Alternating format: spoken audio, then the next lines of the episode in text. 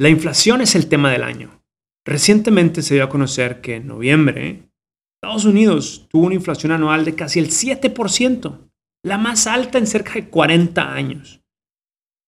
Cuando las personas escuchan inflación, tiemblan de inmediato.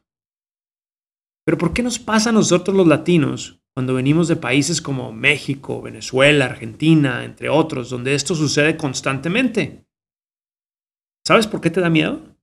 Porque realmente no sabes lo que es. Sobre todo no sabes cómo puedes combatirla. No puedes derrotar a ningún enemigo si no lo conoces. Por eso te invito a que nos sigas hasta el final. Soy Carlos García, presidente de FinHabits, la app financiera número uno de la comunidad latina en Estados Unidos.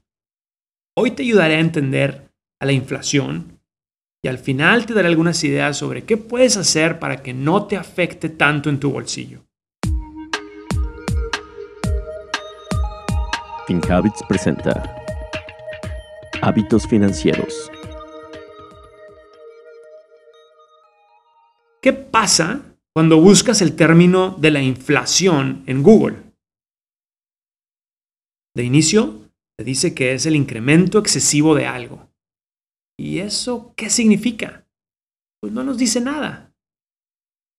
Luego, como segunda definición, dice proceso económico provocado por el desequilibrio existente entre la producción y la demanda. Esto nos acerca al objetivo, pero sigue siendo insuficiente. Y al final de ese fragmento te explica que este desequilibrio causa una subida continuada de los precios de la mayor parte de los productos y servicios y una pérdida del valor del dinero para poder adquirirlos o hacer uso de ellos. La verdad es que Google no nos ayuda mucho, pero la cuestión de pérdida del valor del dinero para poder adquirir los productos y servicios es lo que más nos interesa, porque eso es lo que sentimos todos en el bolsillo el dinero ya no nos alcanza. En FinHabits queremos ayudarte a entender la inflación, porque si sabes los factores que la provocan, al final de este podcast podrás descubrir que tú puedes ser parte del remedio. Algo que debes entender desde un inicio es que los precios dejan de aumentar. De alguna forma, la inflación en una economía moderna es natural.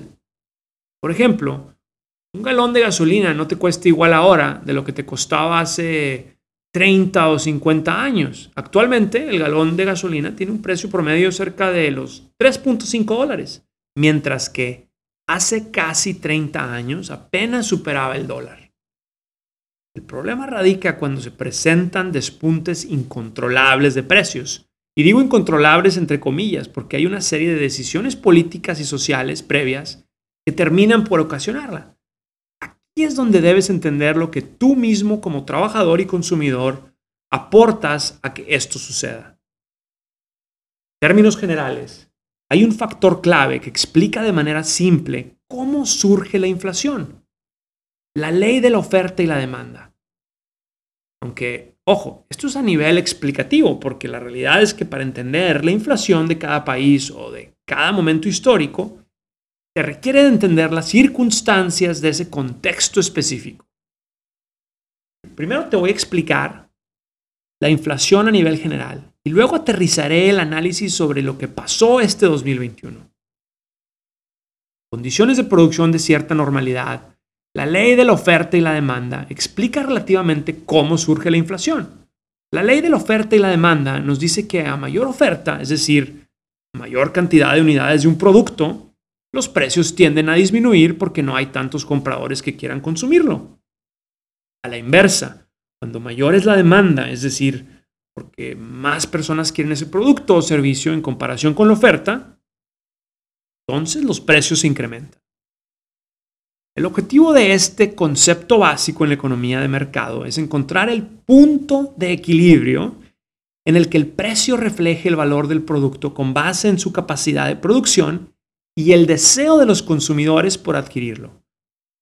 Por ejemplo, cuando hay más personas que quieren una manzana, el precio de la manzana se va a elevar, lo que disminuirá las posibilidades de los consumidores de adquirirla, buscando un punto de equilibrio del mercado. En este sentido, cuando hay más manzanas que compradores interesados, Entonces los productores bajarán los precios para que la gente se anime a consumir el producto y se aumenten las ventas, y a su vez generan las ganancias suficientes para producir más en el futuro. Así funciona la ley de la oferta y la demanda de forma general, y en el que podemos intuir que el excesivo incremento de precios se da en ciertos momentos cuando la demanda ha superado abismalmente a la oferta, lo que genera la inflación. ¿Y qué pasó este 2021? La ley de la oferta y la demanda explica en sí mismo una inflación de casi 7% en Estados Unidos. El tema sobre la histórica inflación de este año, en el 2021 en Estados Unidos, se resume en tres eventos que sucedieron uno tras otro. Primero, COVID-19 causa que cierren las industrias de manera temporal. Segundo, llega el gobierno e inyecta pagos de estímulo con el objetivo de revivir la economía, empujando a todos a que gasten más. Pero en un momento donde las empresas o las industrias estaban cerradas, generando que no se pudiera satisfacer esta nueva demanda. Y tercero, ahora que ya la mayoría de industrias han abierto, pues ahora hay una escasez de trabajadores, que por ejemplo ha provocado una saturación de mercancías en los puertos y estas no pueden ser trasladadas a las tiendas o a los fabricantes. ¿Te das cuenta cómo hay más demanda que la oferta? Por eso suben los precios. Algunos han dicho que los apoyos de gobierno han provocado el desinterés de los trabajadores por trabajar. Pues yo no lo sé, pero sin duda son parte de los factores de la alta inflación de este 2021. A nosotros, quienes crecimos en una cultura latina, pocas veces nos hablaron sobre cómo se debe invertir en la bolsa. Tú quieres invertir, pero tienes muchas dudas, la clase Principios Básicos para Invertir en la Bolsa te va a ayudar. Esta clase virtual está disponible dentro de la app de FinHabits. Aprenderás cómo crece una inversión con el tiempo. Conocerás los tres elementos fundamentales para una inversión exitosa. Y conocerás los tipos de inversión disponibles para ti. Descarga la app de FinHabits para que veas el currículum e inscríbete a la clase Principios Básicos para Invertir en la Bolsa no te arrepentirás. La Fed ha señalado que esta inflación es temporal, pero como te dije al principio, la inflación siempre existe. Los precios siempre aumentan y muy pocas veces disminuyen, por lo que será difícil reponernos de este duro golpe. Lo que es cierto es que un dólar ya no te alcanza para muchas cosas como hace un año. El poder adquisitivo se redujo. Y si nos confiamos en que esto solo lo pueden resolver los políticos, pues será insuficiente para recuperarnos. ¿Y qué podemos hacer nosotros? Pues, en primera, trabajar, hacer que este país se mueva. Si tú, que me escuchas, puedes integrarte a la fuerza laboral, sobre todo en la cadena de suministro, pues hazlo. Los latinos nos caracterizamos por ser fuertes y no rajarnos en estas circunstancias. Principalmente, necesitamos conductores y cargadores que puedan llevar las mercancías a sus destinos. Segundo, si te empleas en otras áreas, Continúa así. Tú puedes ayudar en tu consumo. Haz un presupuesto y no gastes de más. Ahorita los precios están elevados en la mayoría de los productos y servicios. Consume lo necesario, pero consume.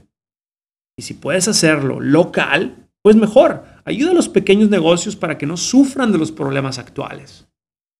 Y tercero, aumenta tus ingresos para que te alcance. Uno, pide un aumento o trabaja unas horas más. Pero esto es un parche temporal. A largo plazo uno tiene que estar preparado para luchar contra esta inflación y las que vengan. ¿Y cómo lo vas a hacer? En FinHabits queremos brindarte herramientas financieras que te sirvan para crear un patrimonio.